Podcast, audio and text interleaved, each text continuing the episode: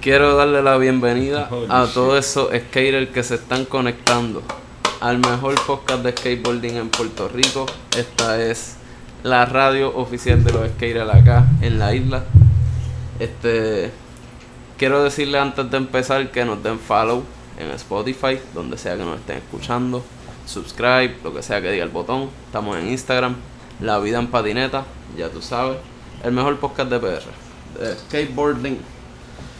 Y pues estamos aquí con un invitado muy especial, el gran Chemi. Dímelo Chemi, mandar un saludo aquí al corillo. Saludo a todo el mundo, mano. Siempre en patineta, va. ¿Y cómo estamos? Vamos bien, tranqui. Vamos para allá, vamos para encima, ¿estás ready? Sí, dale, vamos a darle, vamos a darle. Vamos Pues mira, este, ¿cuál es tu nombre y apellido para empezar, verdad? Ah, Chemi Rosado Seijo, aunque Y- el nacimiento era José Miguel. Eh. ¿Y no te gustó Miguel? Y no sé, supuestamente de chamaquito dije que era Chemi y pendejaces, no me acuerdo muy muy ahí, pero hay cuentos de la familia. Y de- no me acuerdo de ser José Miguel así como más allá de en la escuela, a lo mejor en algún momento. Pero también pasaba con ficha el Chemi. Entiendo. Y mira, este, ¿y cuántos años tienes ahora mismo? El momento de grabar esta penda. Gracias, 47. Qué duro, qué duro. A fuego, pues yo espero a esa edad 48 en puñeta, estar metiéndole como Chemi. Mira, y. ¿de dónde eres? ¿Dónde te criaste? Eh, de Vega Alta, Puerto Rico, del barrio Maricao, en Vega Alta. Eh, eso es entre Dorado y Vega Baja, hablando de, de normalidades de Puerto Rico y construcciones. y. ¿Qué? ¿De ahí? Claro. Vega Alta, el barrio Maricao. Más nada, más nada. Te criaste en Vega Alta y, En Maricao, eso es así. y cuando conoces el skateboarding, este, ¿estabas por allá en eh, Vega Alta? Estábamos en Vega Alta, yendo para la escuela. Que me acuerdo, primera vez de ver en el pueblo, en la urbanización, un quarter pipe en una urbanización, en una final de una calle. Um, y después Había un quarter pipe en tu urba. No, yo, yo vivía en el campo. Nada de urba, cabra. Camino de casa era de tierra. Um, Pero había una, un quarter pipe por allí. ¿verdad? había, exacto, yendo para la escuela, en la guagua, un quarter pipe en el pueblo. Y eh, llamó la atención y ese chamaco trajo un skate a la, a la escuela. Y ese skate, cuando un skate llegaba a la escuela en el ochenta y pico, 84, Eso más era o algo menos, raro. Era algo raro y era, había que agarrarlo, como que tener... La cosa era como cogerlo, como una la bicicleta exótica que llegaba, no sé cómo carajo hacer hoy en día. Sí, a todo el Un mundo nuevo quiere darle un un teléfono cabrón, exacto. Como que préstamelo, préstamelo, préstamelo. Y so, esas ¿Cómo fueron las primeras veces. Y era bueno poder montarse en esa cosa naturalmente y correrla. Ah, ah. ¿Y cómo tú llegas a conseguir tu primer skate? Prr, eh, primero es que me lo regalaron mis viejos en Navidades, una chipichapa, una cobra. Una cobra a mí y a mi hermano. Y también fue bien cabrón ese día de Reyes. eh, Bueno, despertando el día de Reyes, los regalos, todo revolú. Pero que tuvieran esa skate y que pudiéramos Ujú. correr ahí, tiktokear y calviarle. Y, sí, Coger lo básico. Hacho, sí que rico correr skate. man. Duro. Entonces, ¿y cómo, o sea, cuándo es que tú empiezas a saber como que, ah, esto es una skate Ah. buena, esto es una skate mala? Par de, bastante par de años después ya un catálogo llegó al colegio donde yo estudiaba en Dorado y, y vimos skateboard y gráfica. Me acuerdo de una John Lucero que yo siempre quise, tipo como una cárcel, un payaso saliendo, una gráfica de un payaso saliendo de una cárcel en un revolú. Y nunca la llegaste a tener. No, porque en esa época era tan, sí, era tan distinto hoy en día que cuando yo mandé a buscar ese skate, ese skate no salía. Así que ¿Y qué año era eso más o menos cuando ya Eh. empiezas a saber como que lo que es skate y lo que es buena? 85, 6 tal vez. O sea, tú eres un Eh. skater el 80 y pico No. para arriba. 89. Sí, sí, sí, sí, sí, sí. Yo soy de, como quien dice, del final de los 80, como quien dice, yo conocí el skateboarding en el 85, 4 y después terminó corriendo 6, 7, 8. Y antes Arriba. de eso, ¿nunca habías visto nada de skate en PR? Como antes de que tú Mm, empezaras. No, ni en mi vida. Y era bien limitado también. So, yo conocí el skateboard, por ejemplo, por este pana, este quarter. Diablo, ¿qué carajo es esto?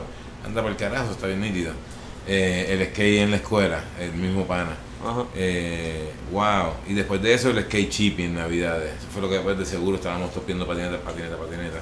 Y era también esta cosa de- también de agarrar este instrumento entre el corillo de los panitas y irnos todos para el barrio del que fuera por fines de semana a correr skateboard. So, era un modo también de empezar a conocer la ciudad, de movernos, de ser rebeldes, de... Sí, de eso. De hacer de tú. Lo que hace un chamaquito. Y también tripearlo en el camino, porque el skate siempre era como creativo y que hacíamos como que food plan, eh, ¿cómo le dicen a esto ahora que no es food planetero? Boneless. Boneless wall raids, así, de- del flat para la pared y wall raid. Cuando teníamos skate chippy, el mejor skate era un body flex, cabrón. Cuando el primer corillo con el que yo corría en Dorado de Galta, güey. Pero esas que supuestamente eran buenas antes. Eran buenas, era- o sea, era mucho mejor que una fucking cobra, que era lo que yo tenía. Todavía existen, yo creo que esas que. De seguro, esa marca, de Sí. seguro, bro. Si Sears las tuvo unos años largos. Eh, Sí. fíjate, yo he visto, yo creo que ellos tienen Team Riders y todo. No lo dudaría, estaría feo y tuvieron siempre, cabrón. Sí. Yo creo que ahí fue que corrió Jay Adams o algo así. En algún momento. Sí. Dice que Jay le tocó súper difícil. Sí, también esa parte del skateboard tiene, bueno, el mundo del skateboarding profesional tiene esa parte de tener un look y una apariencia y, know, portarte bien y todo. Mira, ¿y dónde tú dirías que te puliste como skater? O sea, que es por- Pulirme, Que- me he pulido como skater. eh, Pero yo te he visto y tú corres Sí, bien. yo, yo corrí, rampa, yo corrí ¿me en los sí, esos tres O años, sea, ¿dónde cuatro tú te años. curabas? En casa, yo empecé a Allí correr en el skateboard. mismo spot de siempre. Yo empecé a correr skateboard, o sea, yo me crié en el campo, vi, como Ajá. que campo. Campo de Vega Alta. Y en el campo no había más nada que a lo mejor una cuesta, porque como están las carreteras jodidas también, ochenta y tanto antes de que se, el alcalde intentara comprar y fue buenísimo, cabrón, emplearon todo, yo me curé también. Yo tuve esa ventaja también, yo sí, también pues crecí. Pero digamos, exacto, tal vez me pulí ahí, man, es una buena. Después por fin embrearon, yo hice una rampa en casa. Ahí fui fue que yo me bagger, imagino que. yo le estaba dando, metiste mi pana, duro estábamos dando, era como, sí cabrón, yo cogí una tabla de skate, yo quería correr skate. Pero cuando tú tuviste como que esa rampa en tu casa, le metías duro. Claro, sin parar, sí, todo, todo el tiempo, todo el tiempo, todo el tiempo. Te daban las matadas y Todo el seguías. tiempo, todo el tiempo. Yo sí, en, en los 80 todo el mundo quería ser un pro. So, yo estaba enfocado en ser un pro. Sí, eso era Yo corría, nuevo. yo me levantaba por la mañana, yo quería ser un pro antes de que me graduara, porque si te graduaras eras un viejo iba a la universidad. y. Fíjate, pero todavía hay un par de chamacos que quieren ser pro. Eso no ha cambiado tanto. No, pero el problema antes es que uno se creía que después ya ibas a la universidad y no podías ser pro. Ahora sabes Ajá. que puedes tener 40 años y puedes llegar a ser pro. Exacto. Así que sigan queriendo ser Que hay pro. más oportunidades. Hay más historias, Sí. sabes que puedes seguir empujando hasta que fuck it. ¿Y cómo era la escena? O sea, tú eras el único skater allí en tu pueblito. Gracias por decirlo, en algún momento era casi así. Había yo y un chamaco más joven, en algún momento. Yo me acuerdo de ir a correr un handrail solo, cabrón. Eso estaba mal, man. Eso debía estar prohibido. Trataste de correr un tubo bajando. Claro que te tuvo y se tuvo bajando también. Pero que también igual las cogía uno, me metiéndole un handrail solo, estaba puta.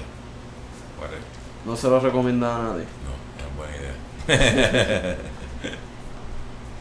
Y nunca fuiste para esos tiempos, nunca llegaste a ver competencias skate aquí en Dos. Puerto Rico. Dos de chamaco, ya. Y nunca competiste, So- solamente veías o No. competiste. No, no, no. Jamás ni imaginarme competir. Porque también habían unos clases de bestias en Puerto Rico para los no. ¿Te acuerdas de más o menos quién eran? Hacho, sí, Carly, Carlos Almonte, papi, Carly, que después fue un panita muy querido, después fue un chamaco que estuvo en punta de, eh, de, de homeless, que vivió en punta, un par de gente lo acuerda, en algún momento se puso Diablo, sí, él estaba bien duro. Ese era Carly, el que tú dices. Carly estaba bien fucking duro, cabrón, como, Él se ponía a joder y se tiraba flip tricks así como que flat. como si nada, cabrón.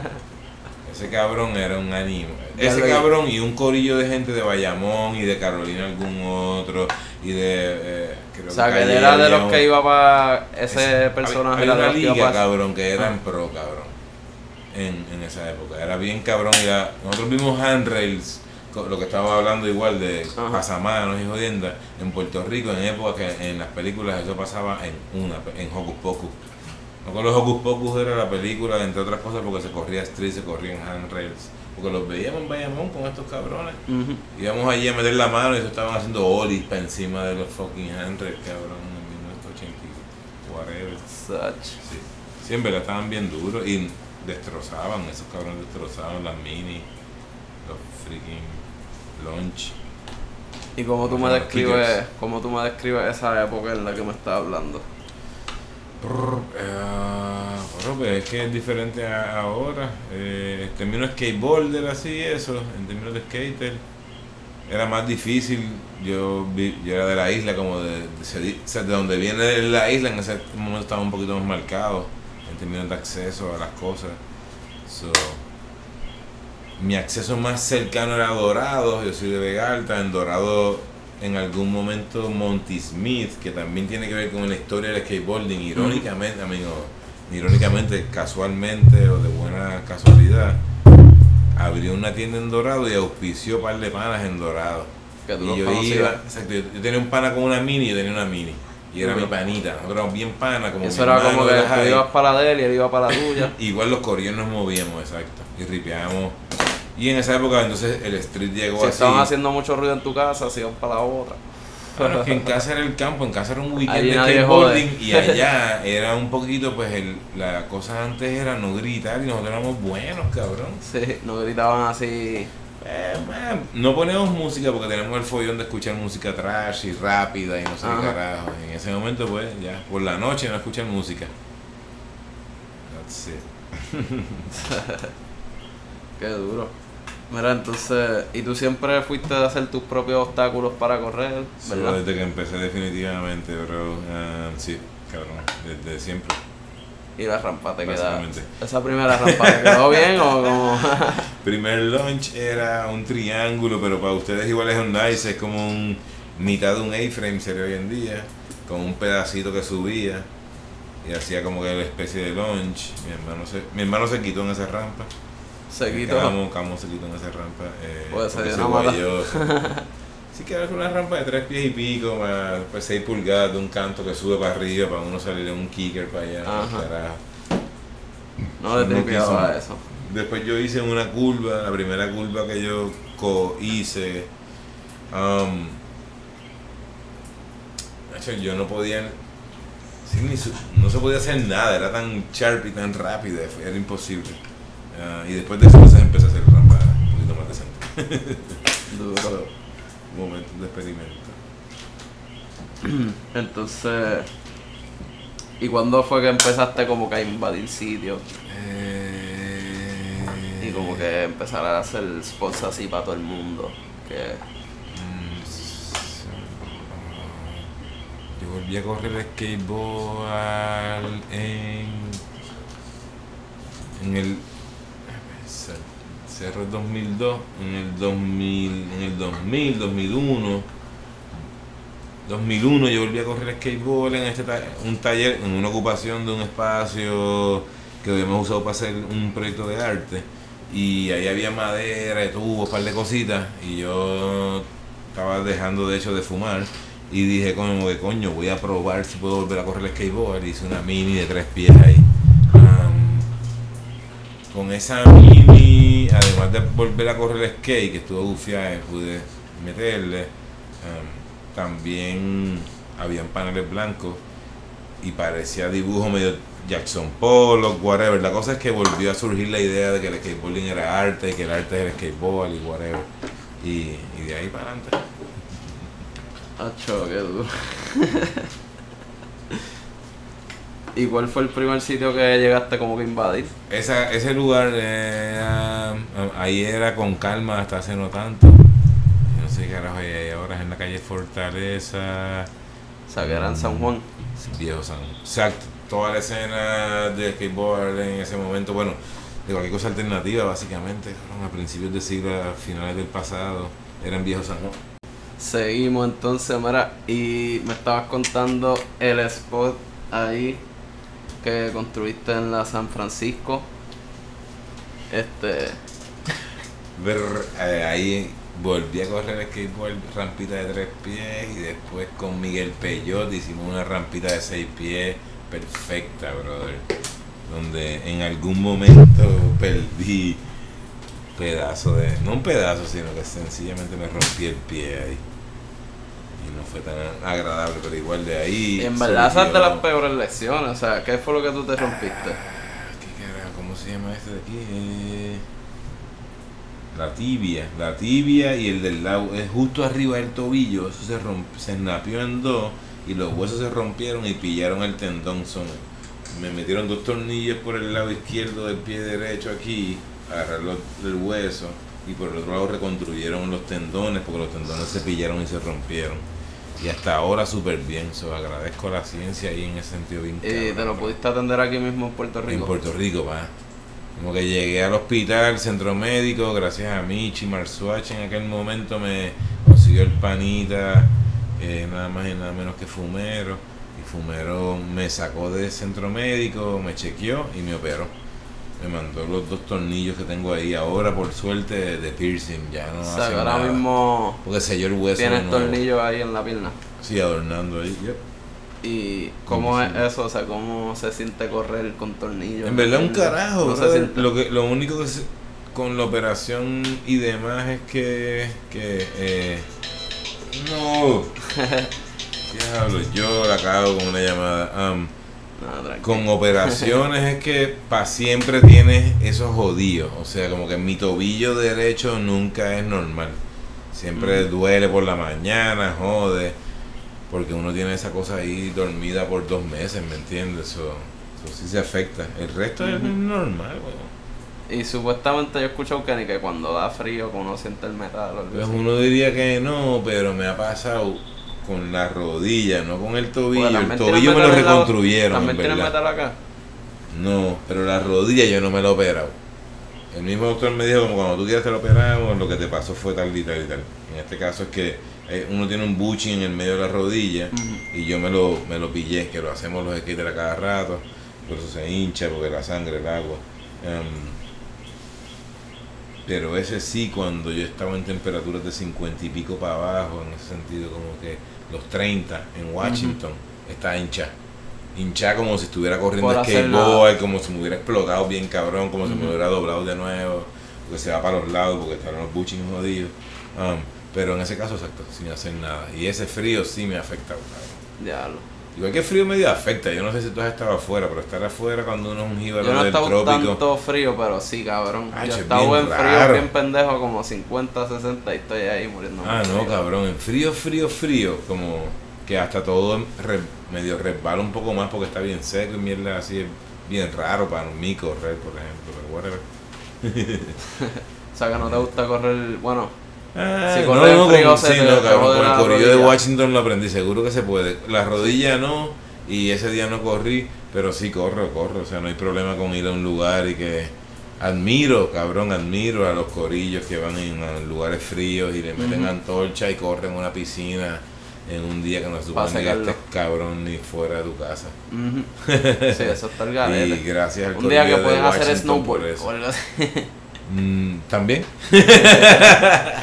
y más si hay un corillo invitado, cabrón, porque son humildes. Yeah. De fijo, cabrón. Sí. Mira ahí, pues. Después de eso, ¿qué es lo que sigue? O sea, después de ¿Qué- ese qué- spot, qué? Ah, donde pudiste. Yo skateboarding hacer, ¿qué era? Se me olvidó 100%. El primero fue en la San Francisco. Ah, la San. Francisco. So, de la San Francisco estuvo bien cabrón, vi. Porque ¿Y cuánto duró eso? Como que, ¿cuántos años?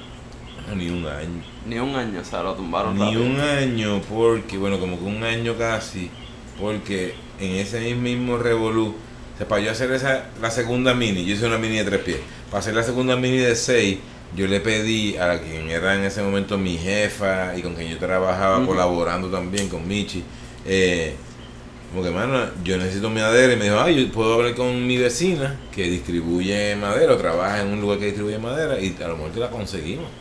Yo le dije la cantidad y ella dijo, pues dale, yo puedo, eso a lo mejor es de lo que sobra o cosas así.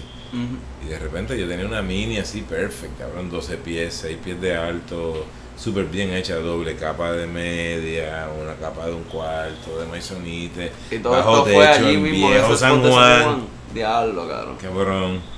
Pero bueno, saliendo de un proyecto con el mismo corillo de arte, Un proyecto que estuvo bien interesante también, que bueno, lo voy a ver bien rápido, pero era en donde es la Escuela de Plástica hoy en día, lo que era el antiguo hospital en Viejo San Juan. Lo tomamos por tres días y entramos seis o siete artistas, hicimos proyectos, entre otros Sata, Samuel Torres, el que que el primer skate allí. skateboard artista y Samuel hizo un proyecto en el que él eh, exhibió tabla y hizo performance con skateboarding, música y discos y todo su trip. Y el que no sepa de Sata, pues tiene que buscar de Sata para que conozca algo cabrón de Puerto Rico y skateboarding.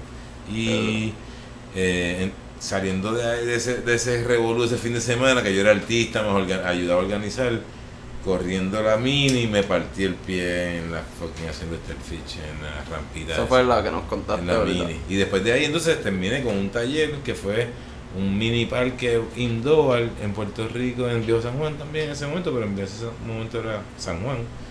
Eh, eh, por 2002 al 2004. Eso fue Ya, bueno. lo duró dos añitos. Que ahí se curaron. y sí, yo creo que sí. Yo creo que el que estaba en Puerto Rico en ese momento y corrió ahí, se curó ahí porque era un parque super mini, bajo techo, caro el cabrón en una época del año como en esta. No, obligado. pero en algunos momentos el paraíso y un paraíso con un calor cabrón también. ¿Quién carajo me molesta en el skate? Sí, hay que tomar agua ya. O seguir corriendo lo loco, seguro. Yeah. Mira, y te iba a preguntar, ¿por qué tú crees que Sata es como que tan respetado entre todo el mundo? Pues, Para la gente que no sabe. hombre, Como que nada más que por eso digo como que averigüen, porque es como no solo respetado, debería ser reconocido, es como Ajá. Sí, pero como que todo el mundo que habla de él hablan como que con respeto. a pensar. Ah, yo. a- empezando por la primera parte personal, así de ser nosotros personas. eh, Sata eh, fue una persona eh, que vivió lo que habló, 100%. Exacto, sí. O, perdón, creo que a lo mejor él me correría como que habló lo que vivió, o hablaba lo que vivía, en vez de vivir lo que hablaba, cosas así. Estaba muy cabrón, como, que puedo decirte, como... um, hay un proyecto que yo trabajé de- desde el 2001 para adelante, en el 2002 bien grandemente con fondos y cosas así, o con apoyo, realmente más que fondos. Y Sata venía, era pintar casas en Naranjito, y era la primera vez en Puerto Rico pintar casas en una barriada como La Perla, pero en Naranjito, en el cerro, una comunidad que amo, que es hermosa, y que me siento que soy de ahí, aunque no soy de ahí. Pero whatever. Y Sata, que vivía en Trujillo fucking alto y que metía el arte, yo siempre incluía a Sata en todos los proyectos cuando podía, porque yo trabajaba con Michi en este proyecto de arte también. Y Michi, por suerte, también una persona que entendía el alcance cultural, no tenía que ver como. Sí, como. De hecho, él era quien. Re, Sata rechazaba proyectos que lo invitábamos muchas veces. Porque él hacía lo que hablaba, hablaba lo que hacía. Este, y, y quien. Como que Lo no digo porque. exposición y eso. Ah, exacto, Samuel era una persona súper crítica con todo nuestro aparato social que intenta alejarnos de ser libres y nosotros mismos, y Mm. mismas, y mismes, y mismos, y todo lo fucking posible. Más lo hacía y lo hacía desde su skateboarding y el primer skateboarder que siempre dijo skateboarding y hacer arte, eso es lo mismo y yo estoy haciendo arte, estoy haciendo skateboarding y eso es lo mismo. Eh, igual revolución, igual revuelta, igual, o sea, no, no veía una diferencia ahí. Y eso es una cosa medio entendible hoy en día, pero en el momento que Samuel estaba hablando de eso no había ni una puta idea. Más allá de a lo mejor un corillo de personas que mamábamos o whatever, entendíamos sus tripeos, que no le me... Sí, eso era mucho, era distinto.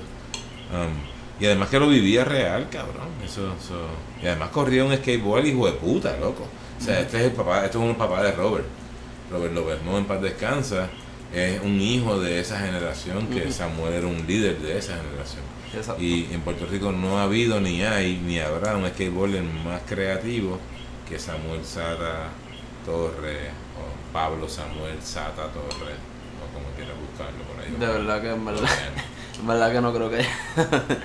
Yo he visto que se le están par de cabrones. Sí, cabrón. De- después hubo un japonés que se lo, se mamó y se lo copió bien duro, se hizo famosísimo. ¿Quién? Hubo un como que, que era japonés, no sé qué, o después hace no tanto. Digo yo Fíjate, en. Japón hay unos cuantos, yo creo que Sí, están en ese pero flow. hubo, hubo unos flows así bien creativos de ese chamaco en algún momento que tenía, incluía para mí lo de las escaleras por abajo con lo- las cosas estas plásticas que son como que los ponen que dicen como resbalan, no es resbalan mojado que es chiquitito, el otro que es más grande, pero igual bajando unas escaleras con eso también y el skateboard y era una cosa que Samuel había hecho en algún momento y todo, Ujú. que eran como Ah, si ustedes lo buscan, ca- ¿sabes? Son países grandes y de genios y loqueras y tecnológicos. Mangaron a Samuel. Qué duro. pues nada, esa pregunta me vino a la mente, así que nada, seguimos por ahí. Este. Nada, y este. Qué rica medalla. ¿Qué te dio como que con hacer el bowl en la perla? O sea, Ah, ¿cómo fue? uf, la perla, cabrón, imagínate. Am, la perla es como tal vez el barrio que, sí, más influenciante de nuestra cultura y los barrios, para mí las barriadas son un ejemplo como que del mejor modo que el ser humano puede como trabajar con la realidad de ser un ser humano en una casa y vivir en un espacio. Así que ah, lo admiro un montón. Y el bol de la perla viene de la relación de ese taller que yo tenía en la calle Fortaleza 302. en ese espacio de arte, en mi taller era ese skatepark y el Corillo de la Perla por Pitirre y, y que vivía en la Perla tenían el acceso al taller y una relación que establecimos también ¿no? con, con Corillo de la Perla Selfie y Skate. Qué duro. Y- así que una vez el taller cierra, en la perla quieren una rampa, Luigi, Luigi y Boli, nada, nosotros bajamos las rampas y sacamos todo eso del taller, de lo que era el taller, y movimos una rampa a la perla. Un poquito Boli y yo ya ahí sí habíamos hablado de. Perdón. O sea, esto estaba, esto estaba pasando, tiene un taller, la rampa, la perla, el corillo. Y a la vez Boli se pasaba jodiendo con que uno podía agarrar. Boli se pasa jodiendo a mí. Vamos a Ajá. decir esta parte. Boli se pasa jodiendo desde los 80, de que hay que construir en cemento. Y hay que acabar de hacer parques en cemento y construir en cemento. Y llegaron a tener una rampa en Aguada en cemento. Am, Así cuando yo conozco a Boli, cuando yo tenía mi taller conocí a Boli, Boli es una leyenda del skateboarding, como cuando yo supe que un amigo mío conocía a Boli, yo sabía quién era Boli sin saber quién es Boli. Y Boli quería capear en la perla y fuimos a capear en la perla y whatever, fue como Ajá. wow, conocí- para mí era como yeah, conocí a Boli. Así que dos años, un año después estamos inventando con hacer un bowl en la perla porque él decía eso hay que coger cemento, de los, um, ¿cómo se llama esto? Ah, escombros. En la perla al frente de la playa pues veíamos escombros y él decía, o la gente tiraba escombros en una esquinita. Él decía, esto hay que cogerlo así y ponerle cemento y ya. El cemento y ya, cabrón. Eso suena bien bonito, como coger estos escombros y Ajá. convertirlos en algo. Y yo tripeaba con que era una obra de arte. So, cierra el taller y decimos, vamos a poner una rampa ahí. Y si brega, o sea, si la rampa hace como que bulle, le metemos. Y pues la rampita bregó, la verdad. Y ahí Henry, que fue un chamaquito de la perla que corre skateboard bien cabrón, que corre si lo pone ahora mismo en una tabla. Um, el skateboard bien cabrón, fue a fucking Estados Unidos y todas esas cosas a competir ahí. No, a competir no, fue el campamento este, ¿cómo se llama eso? La cosa esta de... Uber. Es como el Uber de los, de los, de los Woodward. campamentos. Woodward, esa misma mierda. Ah, perdón, esa misma super campamento. Um, eso fue a Woodward, fue segundo en la competencia de Woodward. So Henry sacó su. Henry Boli cabrón. fue para allá. Y sacó Henry, ese es el Ah, nene de la Henry. perla, cabrón. Él fue dos veces, creo, si no me equivoco. Whatever. La cosa es que cuando fue a Woodward, sí, y fue segundo. ¿Y dónde anda Henry ahora mismo?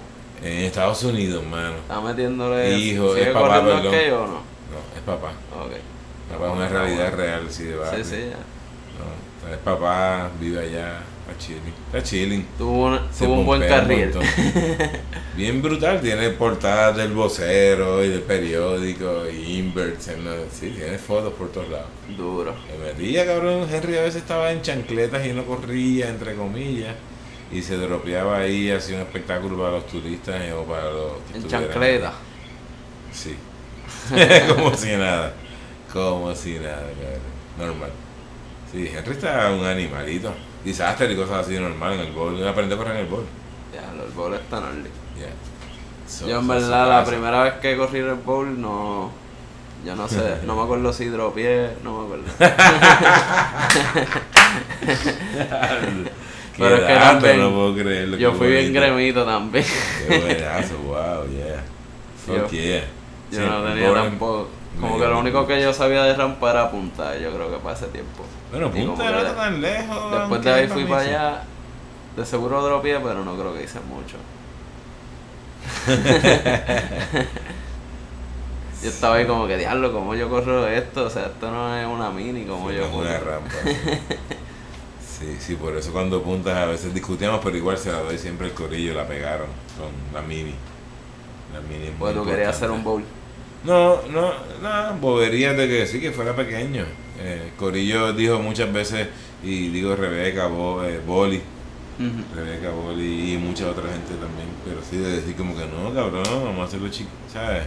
Cuatro pies ahí, ¿sabes? Que la gente aprenda y, Para curarse. y mucha gente aprendió, sí, que Ujú. punta mucha gente aprendió a correr skate, eso está cabrón. Y siguen Y aprendiendo. nena, y siguen aprendiendo, hoy estábamos ahí. así, eh. de hecho, yo vengo de ahí, entré a la locura. Mira, pero Estoy ¿y qué tú me dices Una o dos horas tarde porque yo estaba gozando, Ajá. niños y niñas. El corillo de los nenes duritos, entre comillas, que no.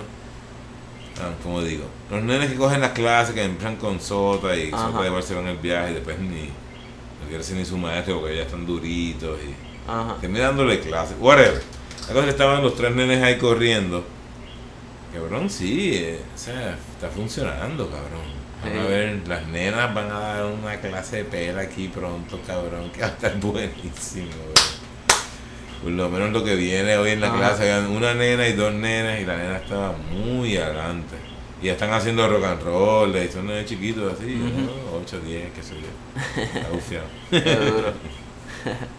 Hacho, en Japón los tuvieran al palo. No, pues ahí se veía el látigo, Japón es como papi, tienes tres años, tienes que hacer un Ejercicio. 540. Dale, dale, dale, dale. Medalla olímpica. Dale, dale. Diablo, cabrón. No, pero Japón está dominando. Eh, Así como que competencia y eso. Esos locos tienen miles de miles de años de cultura. Sí, Nosotros nos descabronaron hace 500 años atrás. están partiendo, papo. Siguen saliendo japoneses así. uh. Mira, entonces. Los vecinos de la perla te compraron la idea al principio. El bowl. Sí, ¿cómo um, el bowl fue bien orgánico, brother. Eh, la mini estaba puesta allí. Eh, Bol y yo llegamos porque había ese rumor de que había que mover la mini.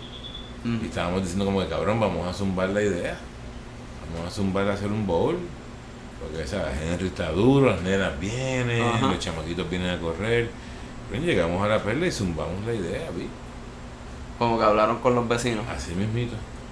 Y como ellos estaban. Con el otro, todo el "Eh, mundo dijo como que, normal". "Acho, dale, dale. Y quien iba a tirarlos y quien iba a ayudar a la pendejada, que es Daniel. Pero y tuvieron que venderle la idea como que, ah, esto va a ser una piscina, más va a ser un bowl. Super flow, pero en la perla, a diferencia, por ejemplo, del cerro y el trabajo de hacer en el cerro con la pintera de las casas. Nosotros en la perla llevamos ya un año de tener esta amistad con gente de la perla.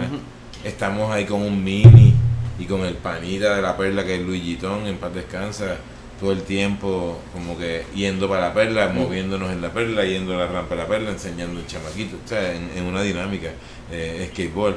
Cuando estábamos construyendo el bowl al principio y ahí aprendiendo mucha calle nosotros y, y Bolitón eh, con, con Henry, Henry era un chamaquito y él le dice como, ah, pues, ¿en cuánto tiempo acaban? Y Boli dijo, en dos meses o tres meses creo que era, o en un mes, no me acuerdo ni cuánto.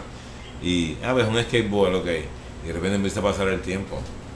Y es como, mira, ya, ya va- mañana va a ser el día, vas a tener que conseguir el skateboard. y claro que Boli tuvo que traer el skateboard, cabrón. so, so también aprendimos como a la mierda que uno habla, a cum- cumplirla durante Ajá. el proceso. Incluyendo llevar un skateboard bien temprano. Igual a Henry, cabrón, que aprovechó bien, cabrón. Qué duro. Entonces, y entonces, ¿y cuándo se dio la dinámica de que como que, ah, los fines de semana va a ser piscina, Kinda a desde skate? medio desde el principio la zumbamos un poco. Um, sí, o sea, como desde que estábamos construyendo es piscina, skateboard. Así que, o sea, como que la realidad es que el agua, ¿sabes? El proceso del agua no es el más eh, fácil. Así que es mejor que sean menos días. so, y quieres que sea una piscina en el fin de semana para que la gente venga y se bañe, la gente del barrio. En la semana está todo el mundo trabajando en la escuela, etcétera, etcétera. un poco como por suerte para nosotros skaters, se acomoda perfecto, ¿verdad? También. Um, pero sí desde el principio hay cosas que a mí me gusta decirlo porque es como mierdería y de corillo. Siempre fue pensado como una piscina y un, y un bowl. Porque eso es lo pues, de ahí vienen los bowls, las rampas, las curvas, cualquier cosa que se corra bufia con vertical. Eso, eso mierdería también. O sea, tú estás diciendo que como que los birds y eso salieron de la gente que corría piscina y claro, cosas claro, claro, claro, El bowl existe por eso mismo también. y es un homenaje a la historia del skateboard y de la perla y todo eso. Durísimo. Claro. Oye, tú sabes. Aquí aprendiendo con el Chemi. Entonces, ¿y quiénes fueron las personas clave en toda esta pendejada en la construcción? Body Goma, Number One, The Dreamer One, Luigi Tom, Luigi, Luigi, a.k.a. Orlando Ramos. Eh, también, porque él se llama Orlando Ramos, no por Orlando Ramos, el de la federación, digo Orlando Ramos, Luigi Tom. Y Luigi era un líder comunitario que ayudó un montón a que el barrio no titubeara con nosotros, no era la perla hoy en día. Pero, pero,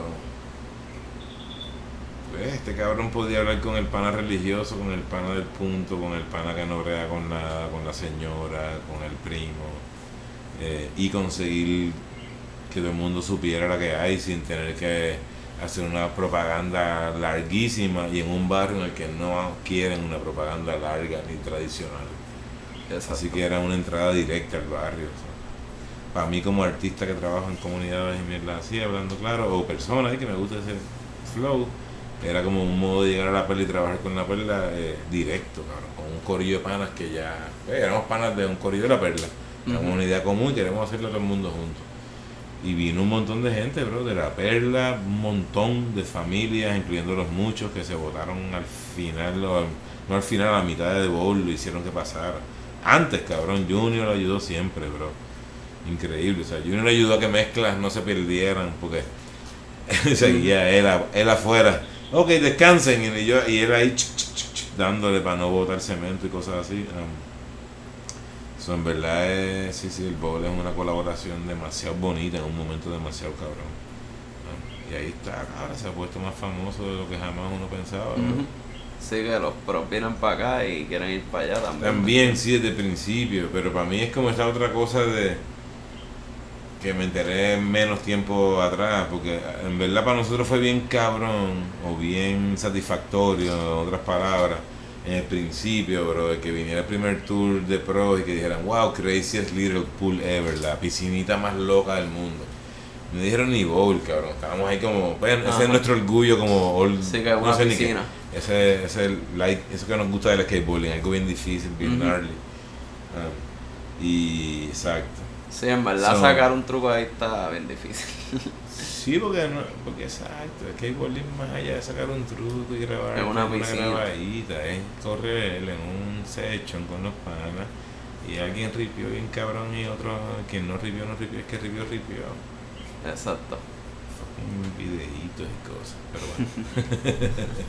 pero bueno, el bowl, eso. O sea, el bowl, del bowl llegamos a punta, de hecho también, eso qué bueno que hablamos de, del bowl y llegamos. Y el bowl tiene también vertical, sobre vertical, mini y todos sus tripeos también. Bien consciente. Hay que meterle, hay que meterle. Mira, entonces, ¿qué fue lo más difícil de hacer el bowl? Uh, seguir trabajando, cabrón, que creyeran, estos hijos puta.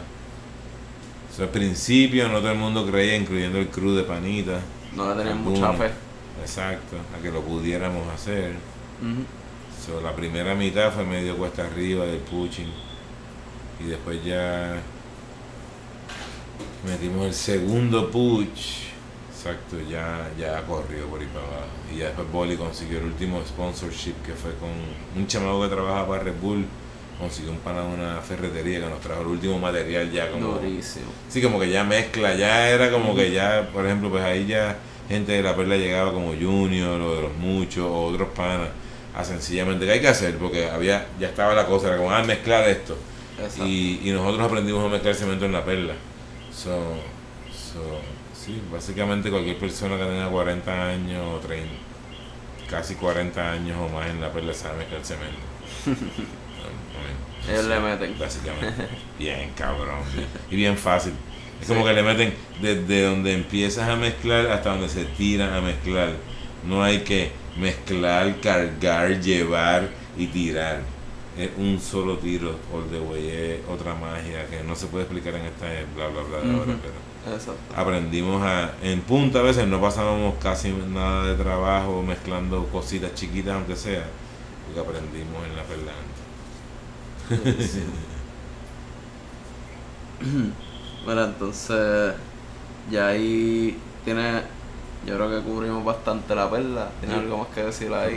a perla el gol no. Eh, son sí ya, son más, tres casas rotas allá adentro cemento Eh, o sea que los escombros fueron de tres casas Sí. por ahí.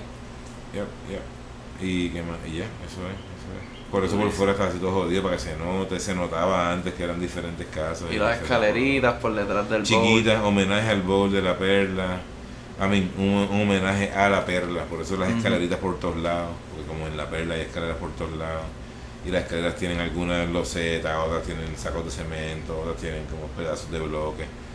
Yep. Hay Una por fuera hay, ajá, y por fuera hay un montón de cosas, hay pesas, hay puertas, hay de todo.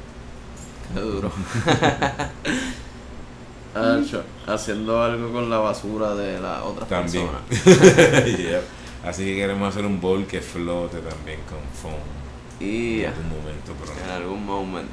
Sí, ya. Eso se va a dar entonces. Obligado. Mira, entonces vamos a hablar del libro de arte, o sea, ¿cómo tú empiezas a hacer esto? O sea, ¿cuándo te dio como, contra yo voy a, a recolectar toda esta información que fue lo que tú me dijiste? mezclarla, ok. Um, so yo hice este libro que es una mezcla de historia del skateboard, de historia de la patineta, que son historias que son desde los años 50 hasta el presente. Um, ese es el arte contemporáneo, la modernidad, la super modernidad en puertorriqueño, jíbaro ahí, de lo que me gusta a mí. La supermodernidad, o como uno quiera llamar, posmodernidad, whatever, de los 50 para adelante. Y el skateboard en ese momento lo que hace es como que agarrar, ¿verdad? Yo creo.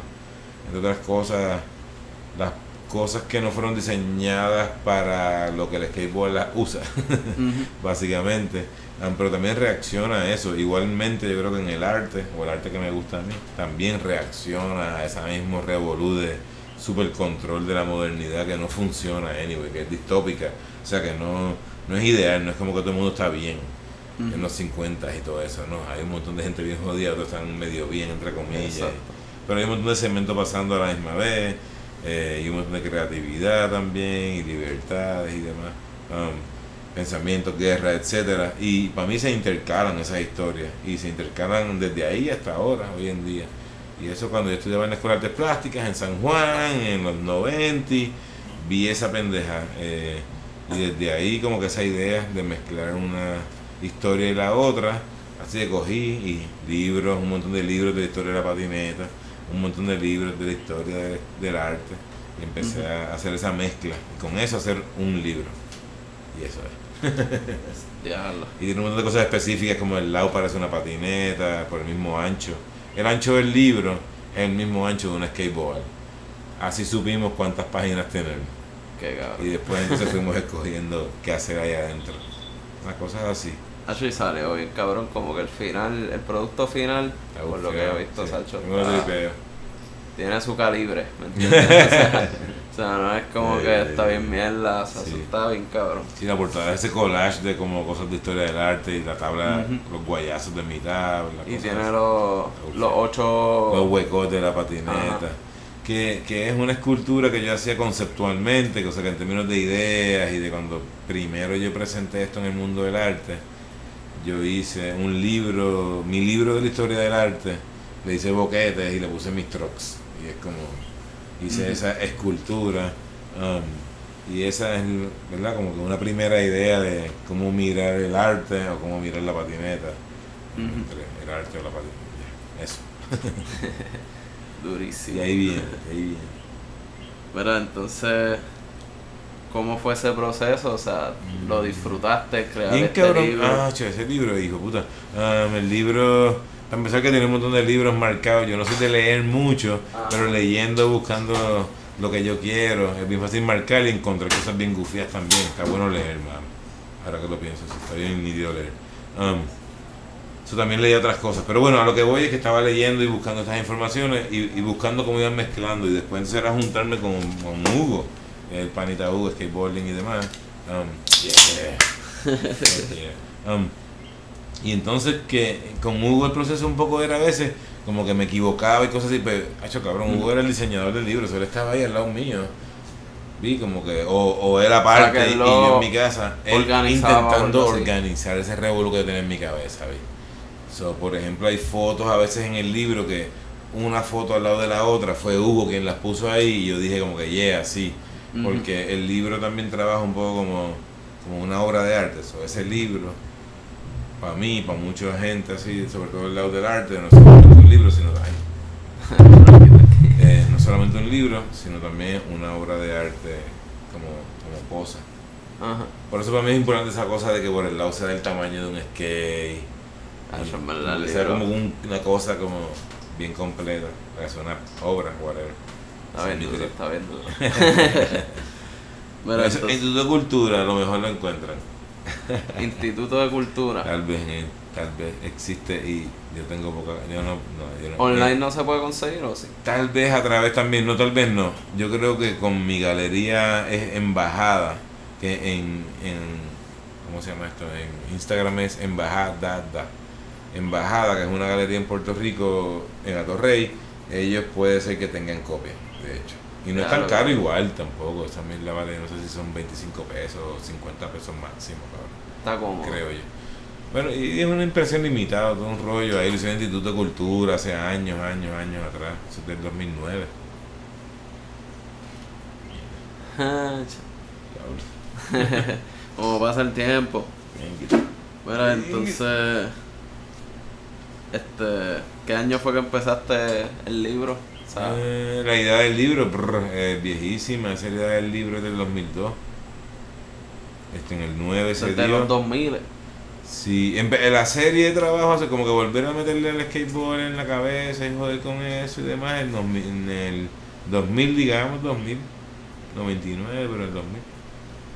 2000 y, y exacto, y estar metiéndole yo a correr de nuevo, pues yo en el 2001 me rompí mi...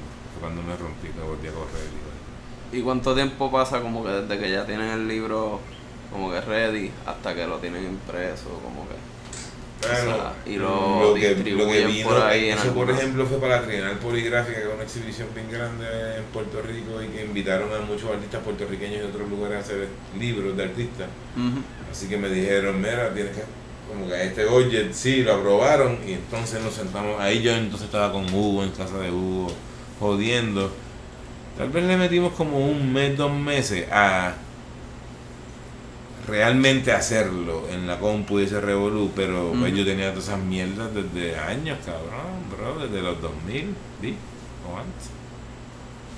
Como que esa cosa de revistas con cosas marcadas y de- hay unas páginas que son son unas páginas normales en las revistas de skateboard y del arte de por muchas pequeñas portadas se aparecen en esas fotos de la pared Muchas pequeñas portadas del año y son la Thrasher y la y la whatever y ese, eso por ejemplo es bien viejo como el 99 yo tenía esas dos cosas como que qué loco estos dos locos el mismo año haciendo el mismo trip ajá Diablo. es como que ah, son, sí, son mundos, unos mundos bien paralelos, bien similares. Y hoy en día se encuentran, hoy en día es normal que el arte, la patineta, bla, bla, bla. Oye, ¿y qué uno hace como que después de terminar el libro? O sea, En y ese cuando caso, ustedes terminaron el libro y ya lo tenían impreso, o sea, eh, hubo una exhibición, se enseñó, este, lo distribuyeron en de cultura, lo enviaron a gente. Yo tuve mis copias, lo repartí por ahí lo que pude. That's it. duro. Básicamente sí. ¿Algo más que quieras decir del libro? El librito. Que traten de conseguirlo. Eh, en verdad es una buena, cabrón. Quien lo consiga seguir un poco. Yo no me doy cuenta de estas cosas, pero sí. No es mala. O sea, tú no sabes si alguien lo compra algo así. Ah, no, porque de nuevo el, institu- el Instituto de Cultura creo que lo vende. eh, la galería a veces lo vende. No sé ni dónde yo lo he dejado que de repente lo vendan y no lo entero también. Digo de lugares de arte. Entonces, el mundo del arte. mira, ¿y hacia dónde tú crees que va el skateboarding? Uf, eh, qué buena esa. Ah, yo creo que. Yeah. Skateboarding. Va a una normalización para alguna gente. Pero no hay break de que no siga haciendo skateboarding, Ujú. mano. Y, O sea, que tú me dices de la vuelta a las Olimpiadas, por um, ejemplo. Bueno, pues que es inevitable porque las Olimpiadas están muriendo. Y de repente estamos en pandemia. Y eso está, o sea, como que está muriendo como ese comercio internacionalizado, yo no sé ni qué, como re, pre- súper preestablecido. De repente algo como el skateboard o no sé ni qué otras cosas hay que, incluirían esta vez. Creo que había algo de trepal y jodiendo ayuda a que esa mierda gigante sobreviva, pero ayuda también a que la masa de bolsa, también de seres humanos más normales y que más asumen todo lo que le han dicho que es lo que es, entienda que hay cosas gufias que no era lo que ellos querían, como el skateboarding.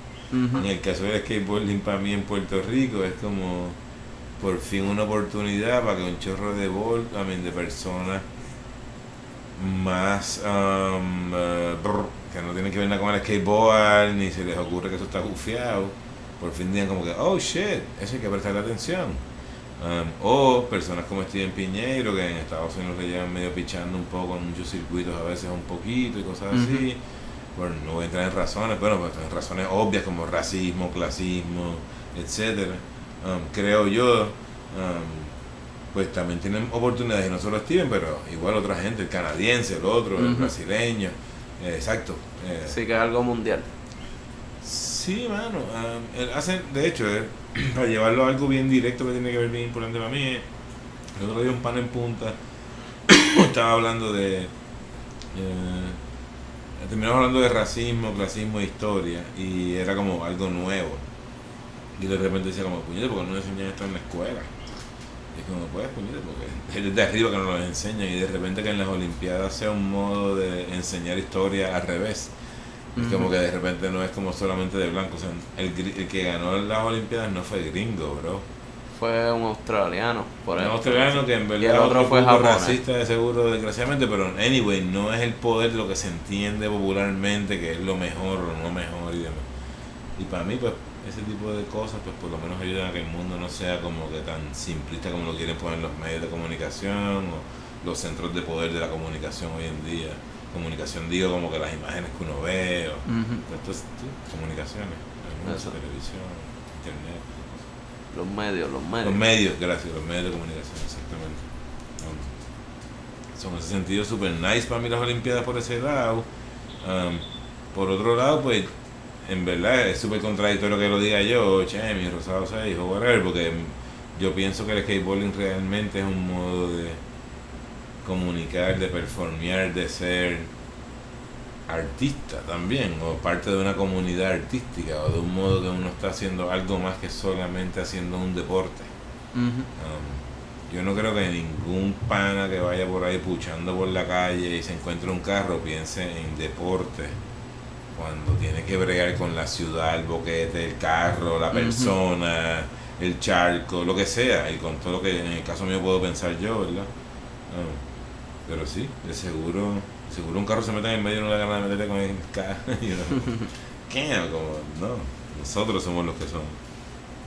So, Nada, whatever. Mira, No, es, no, es, no es un deporte nada más, es lo que tengo que decir. háblame del skatepark en San Juan, o sea, eso terminará pasando, algo- Ridículo. lo llegaremos a ver nosotros en vida. Ay, cabrón.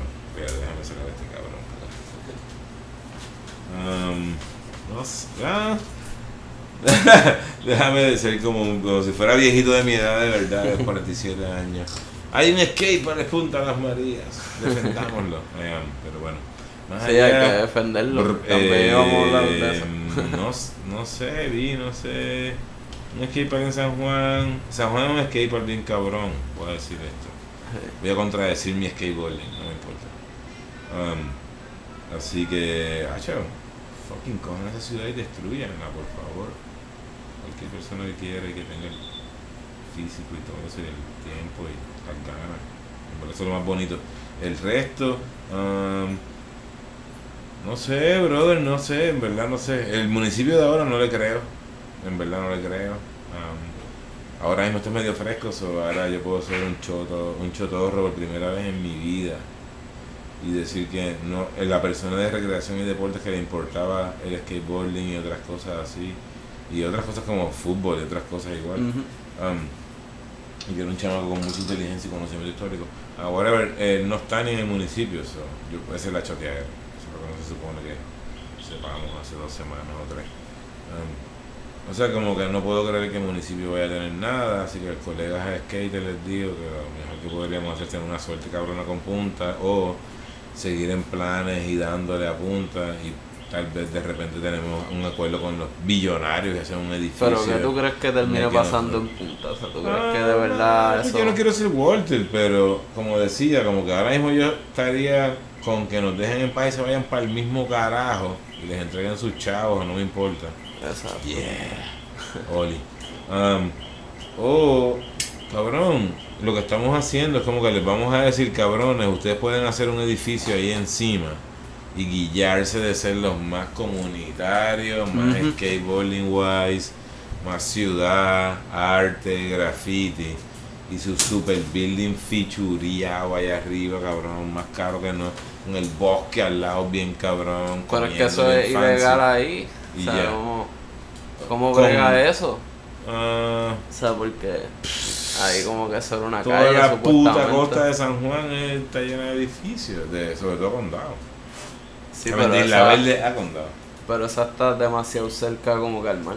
Bueno, ahí tenemos, a mí, en la, lo que yo quiero, que se vayan para el mismo carajo y ya. Sea, como que no inventes, ya. Esto es es, que, otra exacto. cosa. Devuelvan a los chavos. Yo no entiendo ni cómo carajo Ah. lo permiten, si es como que eso Ah, bueno, no- no desde el principio. lógica. Si este es el principio de los principios, es claro, qué bueno que lo dicen. Ah, ninguna construcción frente a la costa de Puerto Rico debería ser permitida de una. Eso. Nosotros estamos ahí porque ya hay una loseta que mide lo más seguro como 8 pies para allá adentro y hay cosas más profundas y hay una putrefacción. Y tampoco tenemos un espacio igual que mi, igualmente No, que y los eso bosques, estaba ahí, no es como si no- nosotros lo y que hicimos. los bosques tampoco tienen un espacio. Y tenemos estamos ayudando a que proteger un bosque que es más grande que punta. Um, y no podemos tampoco sacar como que el cemento de punta cabrón Ajá, eso. cuando de repente es ideal para una, una necesidad tan cabrona como esta, que sabemos ahora toda la mierda que es olímpica y todo, o sea que el sistema social en el que vivimos tiene que mamar con la rebeldía que era correr skateboard, bro.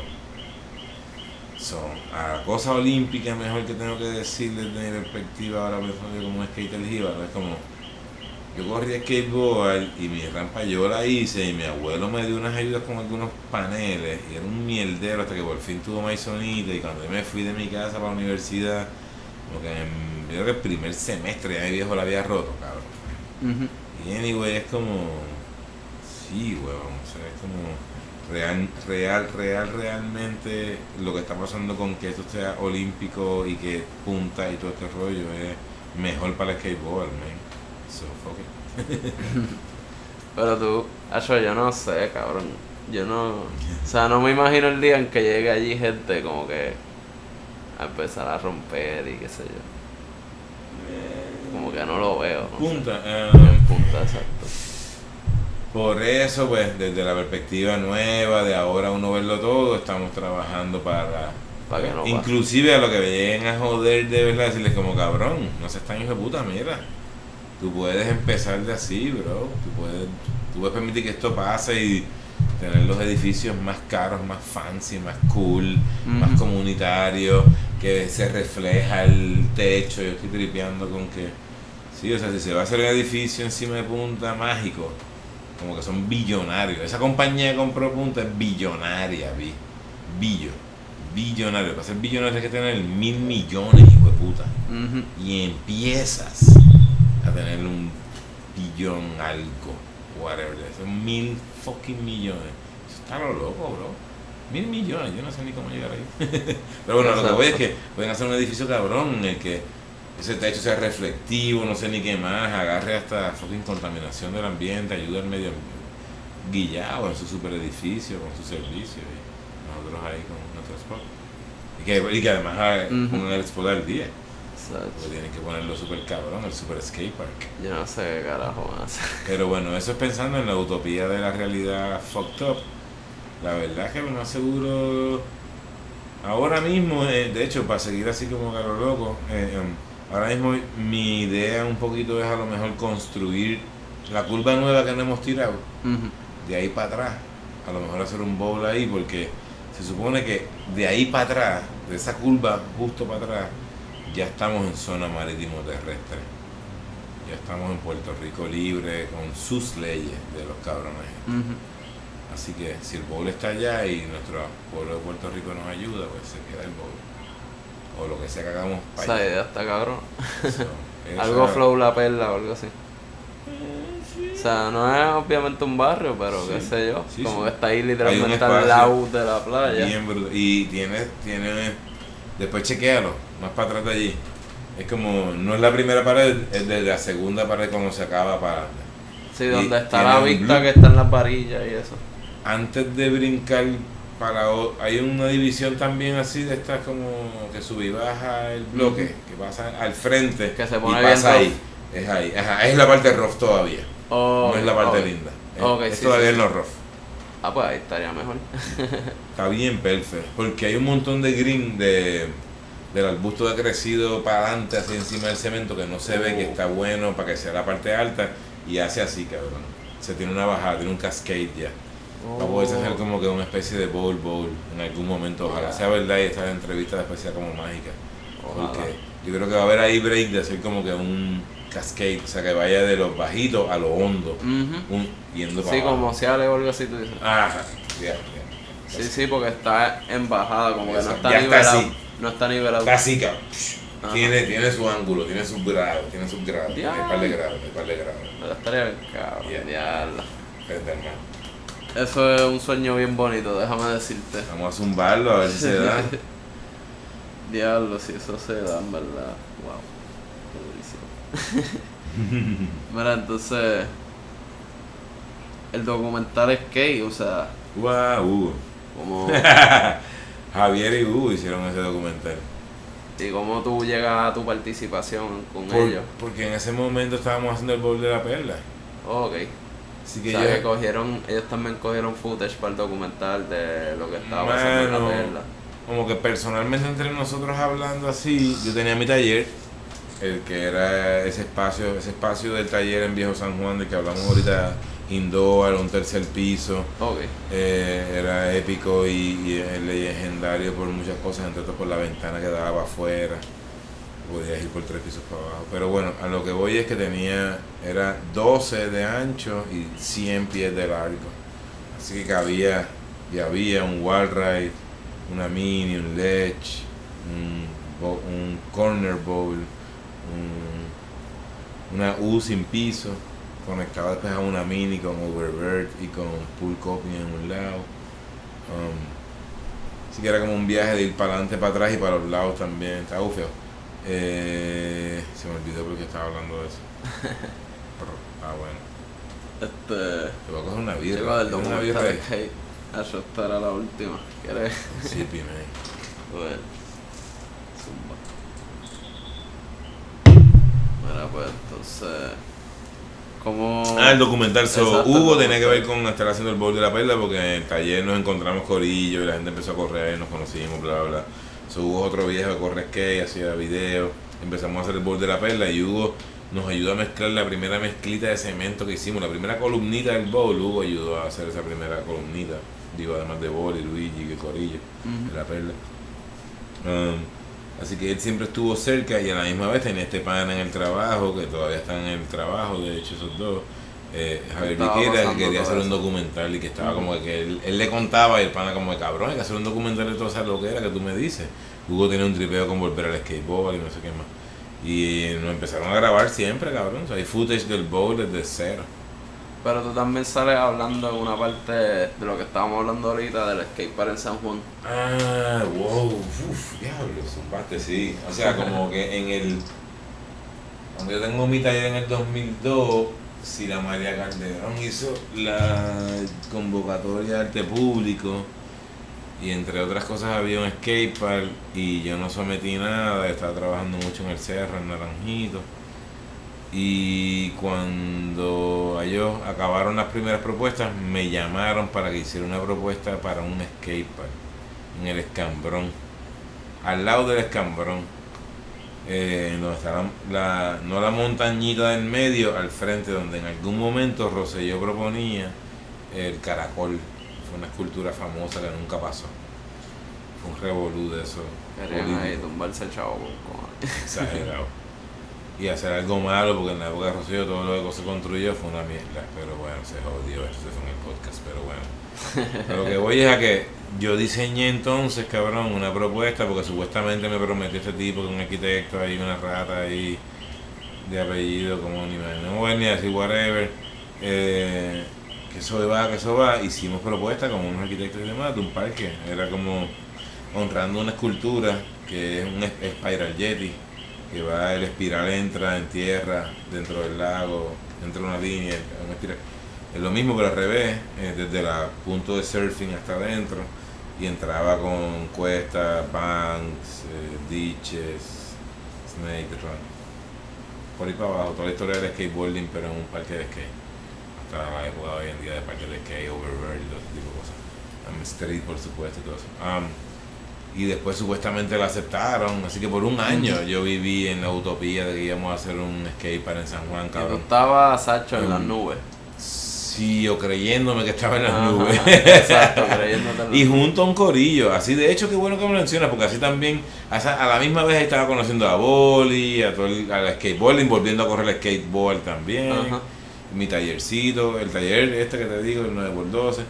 So, sí, cabrón, llegamos a hacer diseño con Tito Porrata, con Dotin Paint, que Tito Porrata hizo Pivot y ahora acaba creo que de dejarlo. Pero Tito Porrata es un super diseñador. Hicimos un parque que hay partes de esa en algunos parques. Yo fui a uno, Arlington, y son esos Snake Run, que era ese tour de Snake Run como medio, medio como lo de, de Francia, whatever. Nada, eh, con Tito Borrata, con Tim Payne, diseñamos por un año, se lo agradezco forever, cabrón, con hecho, fue bien loco eso, cambiando el diseño para que no jodieran tanto en el municipio y siempre jodían anyway. Era toda una feca de ellos seguir cobrando en vez de hacer algo de una vez. Querían hacer algo eh, como que más fancy o más... Cabrón, cuando me puse, cuando me puse como que a joder de verdad de qué está pasando, eh, no había permiso para construir nada ahí. Ellos estaban hablando mierda. Y puedes hacer eso en el gobierno, puedes hablar mierda y hacer proyectos y gastar dinero y mover chavos sabiendo que no va a pasar, cabrón. Pero bueno, whatever. Lo que pasó, eso fue lo que pasó. Entonces, así, de ese, de, de ese depre, fue que entonces también mucha gente se pompió como que, diablo, sí, cabrón, vamos a hacerlo de la perla, tenemos que hacer el cemento. que Boli viene diciendo desde los 70 y venía diciendo meses antes, como decía ahorita, en el bowl, llegué, hecho, cogemos estos escombros y los pegamos. Para mí fue como, cabrón, eso es una obra de arte, agarrar como que parte de aquí mismo y con eso hacer otra cosa. No, y construirlo ahí mismo. Ahí, exacto. No es que te lo site, has todo, eso mismo, cabrón. Eso mismito, mismito. Eso. Volvió la perla, más cabrón no puede ser. Yo siempre lo vi, en verdad, mientras, así bien a lo loco de artista, pero todo ese proceso para mí era como que una obra de arte que es el final de mi obra, aunque hay obras que no he hecho todavía, que son las mismas que yo pienso que voy a hacer, que son comunitarias, muchas de ellas. Um, pero el bowl es como el final porque se junta con esta otra serie de obras que tiene que ver con skateboarding y conmigo también, con skateboarding y demás. bien, el bowl es mágico. es importante. Ese bowl, Sacho y ha visto a par de Reapers. sí, bro, estar ahí y que la gente llegue a ripearlo desde pros hasta gente de cualquiera. Sí, literalmente llega gente de otros países. Directo, claro. Ajá. Y así mismo pasa con Punta. Es más, ahora es como que van para Punta primero y después van para la perla. está cabrón cómo se conectan, bro. Sí. y, bueno, no están ni tan lejos. Como que están y ahí. del mar los dos. Reclamando Bueno, es que eso es esta isla, ¿me entiendes? O sea, reclamando espacios también. sí, la perla también, igual como punta, o sea, en el bowl no hay un permiso del gobierno tampoco ni nada, eso fue preguntarle al barrio y ya. El puto se quiere montar ahí. Que es chiquito. Ya, le quiere. Ah, ups, entrevista. Sacho. Mira, entonces la participación fue más o menos como que hablando de ese proyecto o algo así que nunca se dio. ¿Verdad? Ah, ¿Cómo que, que- que- o sea, tu participación en el documental fue como que. Ah, bueno, viniendo de de, de eso que no se dio y cómo terminamos en la perla, entonces como que nos enfocamos en la perla. Yo vendí una pieza de arte, puse como que mi, sí, mi push. Como que al principio del bowl yo tuve que ver mucho con que siguiéramos ahí aunque pareciera que no iba a pasar nada. cabrón. Ujú. Mira, pues entonces hablaste de la de tu participación en el documental Skate, este Mm. y ya cuando viste el final, viste el documental en una pantalla, ¿qué tú pensaste del documental? ¿Cómo te Ah. sentiste? Brr, eh, bueno, que sí, como que medio afortunado y todo eso, un poco por estar ahí, ser parte de. Y, y me tripió que es un buen documental, no solamente como que es un documental de skate, pero que es un buen documental, como que igual cubre un poco la historia de los 70 en Puerto Rico y la política, los 80, los Ujú. 90, um, la humildad de muchos skaters, de hablar de la que hay en Puerto Rico con el skateboarding. um, eh, y, y la llamada clara que hay que apoyar a esta jodiendo también, el skate como, y, y, y, eh, la línea última, ¿no? Como si hemos montado un skate, pues también es para ti. Um, so, mí en verdad me gusta, yo creo que es un buen documental dentro de todo, sí, sí, sí. No, y se ganó premios como que mundialmente. Sí, a nivel de skateboarding ni hablar, cabrón. O sea, como no hay documentales decentes de skateboard, nada más que Lords of the Dogtown, Ujú. que Stacy ya con toda la parafernalia hollywoodense, pero, pero sí, sí, es que yo creo que es un buen documental y es bueno. Bueno, y el título me encanta. Es un tripeo me que yo decía y tiene que ver mucho con, sí, con lo que yo tripeaba con, con cómo a través del skateboarding podemos hablar de cultura y el skateboarding es una de ellas. Como nosotros agarramos cosas que llegan, influencias que llegan del mundo y las cambiamos en nuestra cosa boricua. Y el skate es una de esas, así que skate. Entiendo, entiendo. Ok, mira, entonces ya no hay más nada que decir del documental. Correcto. Este, Skaters en Plaza el viernes.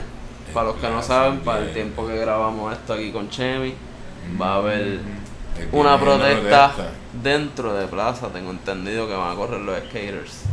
Un viernes, déjame ver qué hoy, déjame ver qué hoy. Hoy es El 15 viernes que de viene. septiembre. ¿Es 17. el viernes que viene o es? Ahora, este viernes. Sí, este viernes.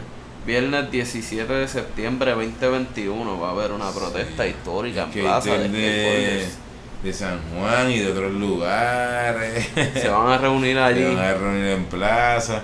Coño, si es justo antes, vayan como que. Hoy decían a lo mejor por la entrada del cine de arriba. ¿Y tú crees que hayan skaters por ahí shopping también? De los que van para la protesta. Que se paren ahí a Eh, comprarse un pretzel. No sé, estaban hablando un poquito de como que entrar y a lo mejor robarse cosas, pero no hay que hacerlo. No, no, eso. Yo creo que Hacho, es, es un momento como mucha Eso gente- desvía el mensaje. Si hacen eso, De van a decir, hecho, ah, ellos son unos No pillos. sé, no sé lo que en verdad, pero mensajes y mensajes, pero, pero am, viene gente como de Ponce, o sea, como que hay Sí. gente que dice como que puñada, vamos a usar la plataforma de que supuestamente eso es el centro.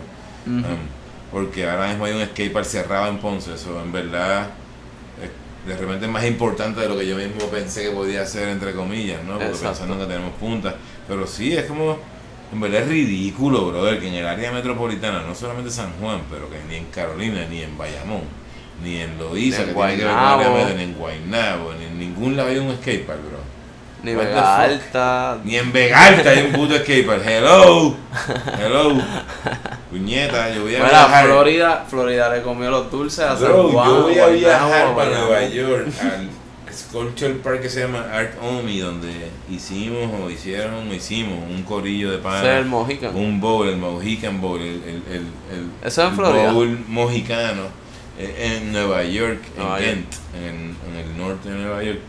Y para hacer un documental, bro. O sea, segunda vez, voy a, vo- a volver a ir para allá porque un chamaco quiere decir como que, wow, mira esta obra de arte que es un bowl y no sé ni qué. Y todavía en mi pueblo no hay ni un puto bowl de municipio. Es vergonzoso a veces. Y Es tú la parte estás que por no ahí de viajando alrededor del Del mundo. puto mundo haciendo cosas en Tailandia. Y aquí no pueden dar el fondo. Punta Las Marías, me- nadie jode con uno en punta, es casi un regalo. y en Vegalta no puede existir algo así, pero bueno, una llorada de Vegalta ahí. En algún día van a haber muchos skateparks por ahí en muchos municipios. Me imagino Deberían que haber, mate, como decíamos ahorita en el corte tú crees la que grabación, debería haber uno en cada barrio, como las, ¿cómo se llaman esas? aunque sea una esquinita, qué sé yo, tú puedes tener una ¿Tú has visto cuántas canchas de baloncesto con un techo hay? Tú puedes coger esas mismas canchas que están todas jodidas Por y hacer favor, un es, es por favor, es por favor, o sea, como que es obvio, cabrón, acabo de sacar 50 mil pesos mínimo para cada cancha de esas, como tiene que ir. Están abandonadas por todos lados. En Santurce es ridículo, bro. Sí, en Santurce hay unas cuantas. Por cualquier calle pendeja que tú te metes, hay una cancha ahí abandonada. Sí, no, la de, la de, ¿cómo se llama esta isla? La 15, la, no, 18,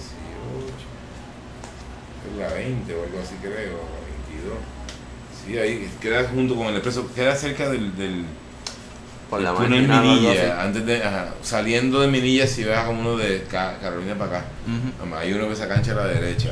Desgraciadamente ya esa comunidad no tiene la juventud de un baloncesto. Pero está perfecta para un skatepark, bro. Pero perfecta para un skatepark. Hacho, hay Bajo techo. So, pero sí, Claro. por ahora yo sigo ahí dando la punta porque pues ese cariño hay que dárselo y en verdad Ujú. uno va a punta y es increíble. Hoy yo pasé un día ahí. de- Ahora se está llenando con Sí, yo, yo fui a punta hoy, pero pues dejé el carro en el mecánico. Fue un día de, de llegar allá a chilear, de llegar allá a limpiar, a que lloviera, pues, a que estuviera otro panita, a hablar mierda, a terminar corriendo, terminar después viendo un session de los nenes chiquitos, de los duros después. So, sí, en verdad funciona bien cabrón. Y a Punta La María, bro. Una terapia.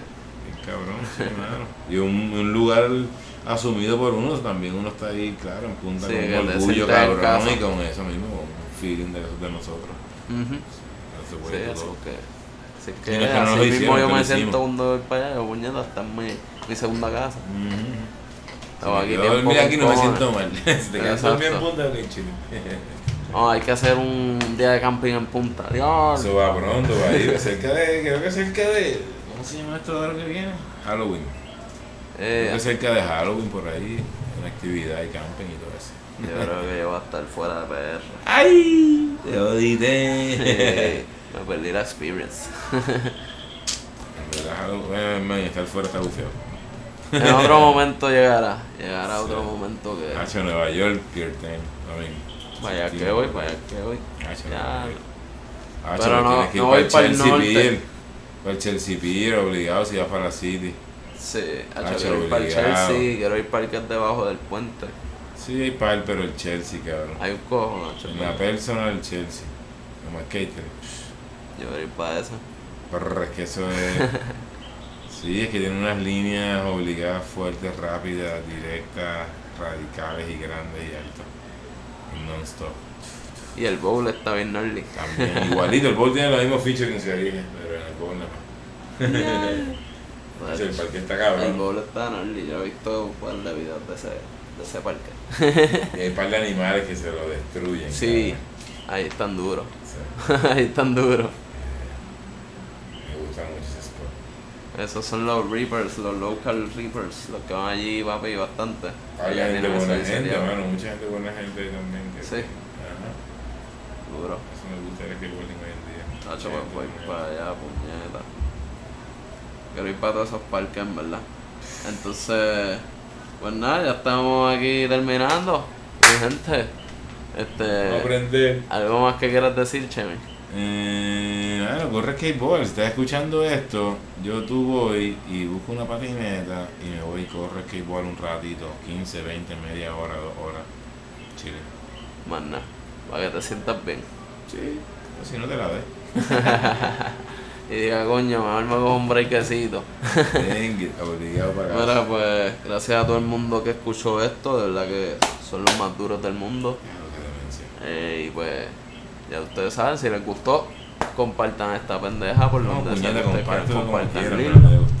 Y ah, vamos para adelante. Gracias por escuchar.